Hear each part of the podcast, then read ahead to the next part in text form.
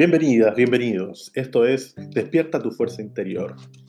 La verdad, estoy un poco emocionado porque he recibido el primer mail respecto a estas lecturas, lo que me hizo sentir muy bien. Es Jorge Azócar quien señala y pregunta si solamente hay lectura y no hay interpretación. Claro, por el momento solamente estoy leyendo. Quizá en el futuro a lo mejor abro el espacio para que quien quiera compartir, a lo mejor puedo invitar a alguien para hacer lectura de unos extractos y luego compartir o ver las distintas miradas de, de esta lectura. Pero por ahora, solamente por ahora, vamos a seguir dando la lectura al libro Soluciones Espirituales de Deepak Chopra. Mi nombre es Rodrigo Domínguez y no se olviden, si tienen alguna sugerencia como la de Jorge, por ejemplo, escríbanme al rodrigo.domínguez.mg.gmail.com. O bien, comenzamos. Un camino hacia el yo verdadero. Madurez. Desarrollarnos para ser adultos independientes. Propósito descubrir una razón para estar aquí. Visión. Adoptar una cosmovisión según la cual vivir. Segunda atención. Ver con los ojos del alma. Trascendencia. Ir más allá de la mente inquieta y los cinco sentidos. Liberación. Ser libres de la ilusión de la realidad. Tu éxito en estos aspectos dependerá de tus auténticos deseos de desarrollarlos. Para el crecimiento personal intervienen las mismas cosas que para aprender a tocar el piano o dominar la cocina francesa. Deseo, motivación, práctica, repetición y disciplina. Es tu vida la que quieres transformar. No era habitual oír hablar a alguien de la generación pasada de crecimiento personal en estos términos.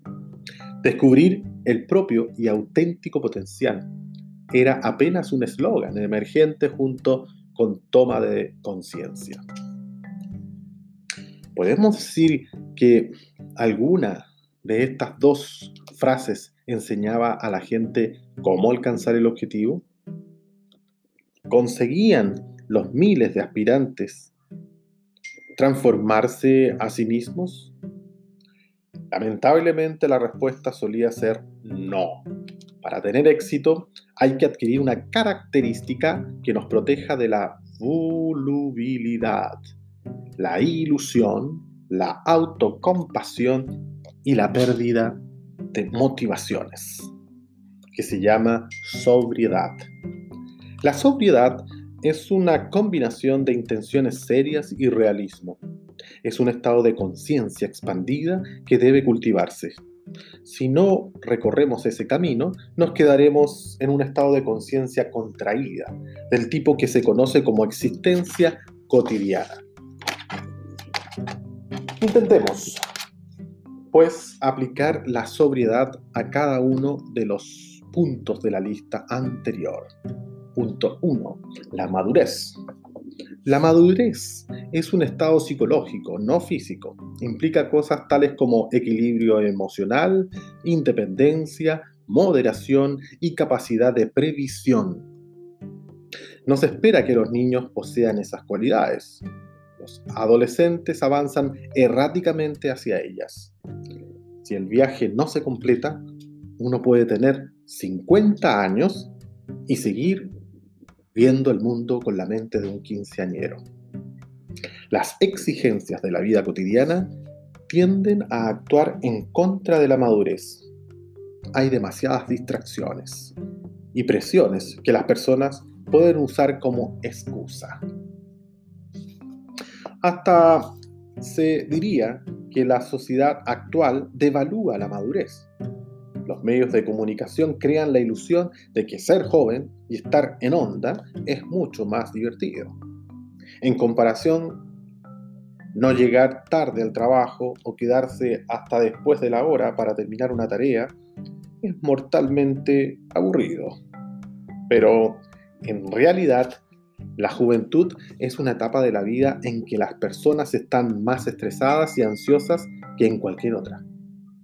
La inmadurez empieza con el prometedor, o la prometedora, perdón, perspectiva de la juventud, pero a lo largo de los años va disminuyendo porque seguir siendo inmaduro es perderse la curva del aprendizaje que permite que nos hagamos dueños de nuestra vida. La palabra madurez no parece espiritual, pero el camino espiritual se volatiliza rápidamente a no ser que se base en la madurez psicológica. Llegar a la madurez significa practicar a diario lo siguiente. Asume la responsabilidad sobre ti mismo, hazte cargo de las necesidades de la vida sin depender de los demás.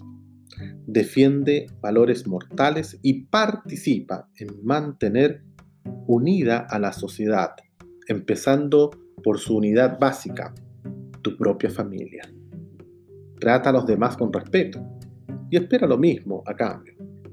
Pórtate bien y trabaja por la justicia en todas las situaciones. Aprende el valor de la compostura y el dominio de ti mismo. Punto 2. El propósito. Casi nadie diría que su vida no tiene sentido. No tenemos un pie delante del otro sin orden ni concierto. Nuestra vida gira en torno a objetivos a corto y largo plazo. Pero a pesar de ello, a un nivel más profundo, infinidad de personas se preguntan por qué están aquí. Miran con nostalgia ese pasado en que ser un buen cristiano, obedecer las leyes de Dios, obrar de acuerdo con la propia clase social o defender al país, entre otros muchos propósitos preconcebidos, bastaba para darle un sentido a la vida. Ahora nos hemos quedado solos para encontrar cada uno por su cuenta, nuestro propio propósito. Pero aquí la nostalgia está fuera de lugar. Lo cierto es que siempre ha habido que tratar de encontrar el auténtico sentido de la vida a través de una búsqueda personal. Ofrezco el yo verdadero como un propósito al que vale la pena dedicarse. Sin llegar a tanto, se puede encontrar un sentido a la vida sencillamente creciendo y evolucionando. Observar un horizonte oculto podría ser un sentido tan profundo como alcanzar la iluminación.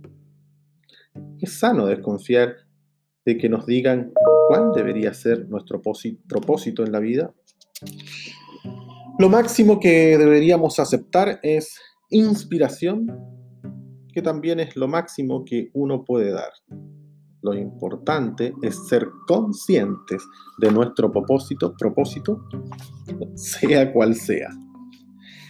La existencia cotidiana tiende a desdibujar el sentido de estar aquí y lo llena de exigencias mundanas, prácticas. La única forma de que sobreviva es prestarle mucha atención. Alcanzar el propio Propósito significa practicar a diario lo siguiente. Haz por lo menos una cosa de forma desinteresada. Lee un pasaje de algún escrito sagrado, poesía o prosa inspiradora que te lee. Comparte tus ideales con alguien receptivo. Expresa tu propósito sin hacer proselitismo. Procura inspirar con modestia no convencer por la fuerza. Ayuda a tus hijos a encontrar su propósito en la vida. Demuéstrales que es muy importante hacerlo. Actúa a partir de tus más altos valores. No te pongas al nivel de aquellos que te critican o están en contra de ti. Siguiente tópico, la visión cuando era joven, me obligué a aprender de memoria un verso del poeta Robert Browning, que en los tiempos de nuestros abuelos casi todo el mundo sabía. El alcance de un hombre debe exceder lo que le rodea. Si no, ¿para qué está el cielo? Aunque el contexto religioso se haya desvanecido, sigue siendo necesario tener aspiraciones. Nuestras más altas aspiraciones se comunican con el lado más visionario de nuestro yo verdadero.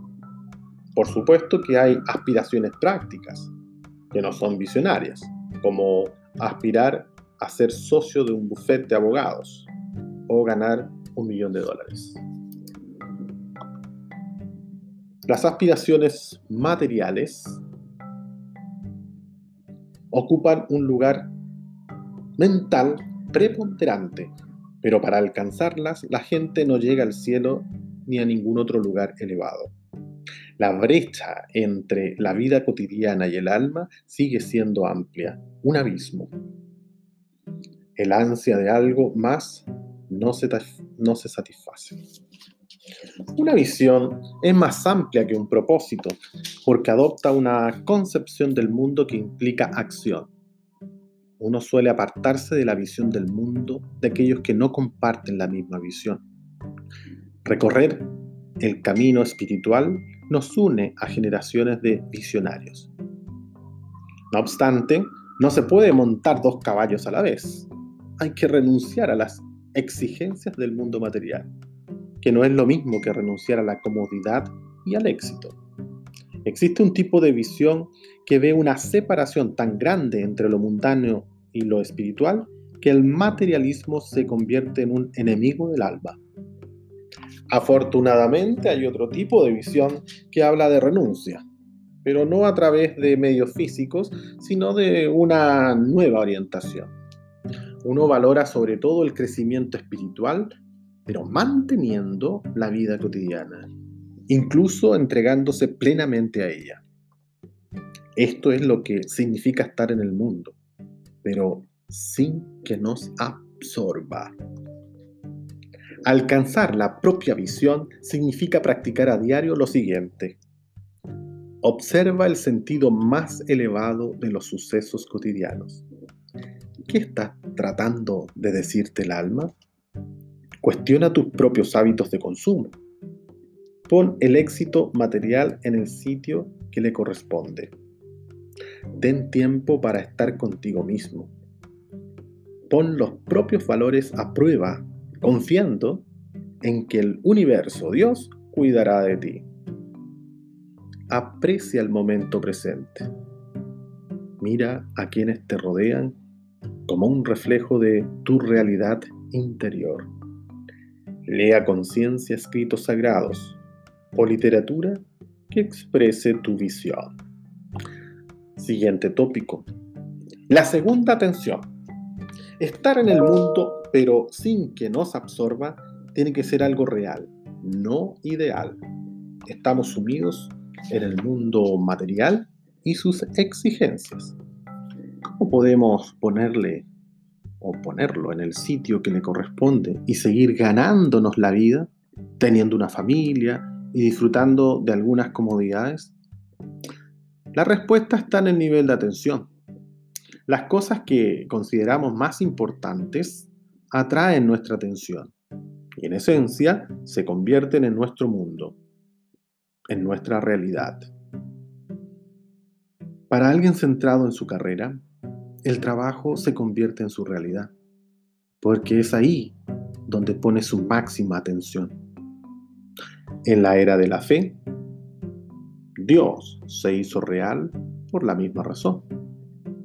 La gente no necesariamente conocía a Dios personalmente o tenía experiencias divinas, pero todos los días pasaba horas dedicadas a la devoción o sirviendo a Dios. En términos espirituales, este enfoque resuelto se llama primera atención. Pero hay una conciencia con otras características, por así decirlo, conocida como segunda atención con ella se mira a través de los ojos del alma. Para explicarlo sucintamente, primera atención. Dos puntos. Con este nivel de conciencia, una persona se centra en los acontecimientos del mundo físico, persigue deseos personales, acepta los valores sociales de la familia, el trabajo y la devoción, ve el mundo en términos lineales, funciona según las leyes de causa y efecto y acepta los límites temporales y espaciales. Siguiente. Segunda atención. Dos puntos. Con este nivel de atención, una persona trasciende el mundo físico. Sigue su intuición y percepción. Acepta que el alma es la base del yo. Busca sus fuentes fuera del tiempo y aspira a estados más elevados de conciencia y confía en las fuerzas invisibles que conectan al individuo con el cosmos. La segunda atención nos conecta nuestro yo verdadero y nos lleva a la esencia de la realidad. Esta esencia es indestructible y no puede suprimirse. El alma espera su resurrección, no a través de un final apocalíptico, sino del comienzo del despertar de cada individuo. Alcanzar la segunda atención significa practicar a diario lo siguiente. Escucha la parte más silenciosa de ti mismo, confiando en la certeza de sus mensajes. Deposita menos confianza en el mundo físico y más en el interno. Aprende a centrarte. No tomes decisiones cuando no estás centrado. No confundan la acción frenética con los resultados. Estos provienen de un nivel más profundo del ser. Relaciónate a nivel del alma por lo menos con una persona. Procura comuniones silenciosas contigo mismo y tu entorno. Dedica tiempo para estar en la naturaleza, empapándote de su belleza. Observa debajo de la máscara de la personalidad que la gente lleva en público. Expresa tu propia verdad, tu verdad de la forma más sencilla posible. Ok, quedaremos hasta esta página. Seguiremos en el próximo episodio. Muchas gracias por su atención y nos vemos en la próxima.